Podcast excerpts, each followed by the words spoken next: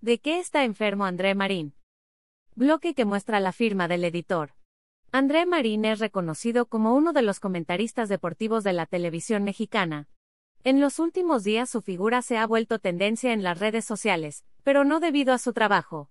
Su aspecto físico ha levantado señales de alerta, debido a que se ve muy desmejorado. ¿De qué está enfermo André Marín?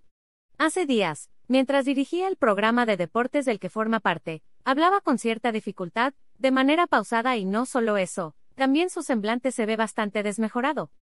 Meses pasados podía mantenerse de pie, pero en las últimas emisiones se le ha visto sentado durante todo el programa. Los problemas relacionados con su salud iniciaron a finales del 2019, de hecho tuvo que alejarse de forma repentina de la pantalla chica por un tiempo. ¿De qué está enfermo André Marín durante una entrevista reciente? André Marín por fin habló sobre su estado de salud. Señala que fue afectado por una fuerte infección estomacal causada por una bacteria llamada Clostridium difficile. Esta bacteria puede ser mortal, pero el presentador señala que se encuentra bajo tratamiento médico. Es una infección en el estómago, que si no te la cuidas con antibióticos fuertísimos, te puede llegar a perforar el intestino y el páncreas.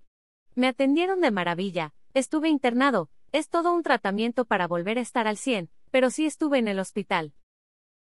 Me platicaron los médicos que los puedes tomar en los hielos de un restaurante y lo tomas y te hace pedazos. No es una simple infección estomacal, lo que me pasó fue algo mucho más fuerte, declaró. Clostridium difficile photohisto que esta bacteria afecta al intestino grueso, colon. Algunas personas pueden portar la bacteria sin enfermarse, pero sí pueden propagar la infección. Los síntomas de la Clostridium difficile pueden desarrollarse de 5 a 10 días luego del uso de antibióticos. Si la infección es leve moderada puede haber diarrea líquida, sensibilidad o cólicos abdominales. Cuando la infección es grave, la persona puede deshidratarse y necesita hospitalización.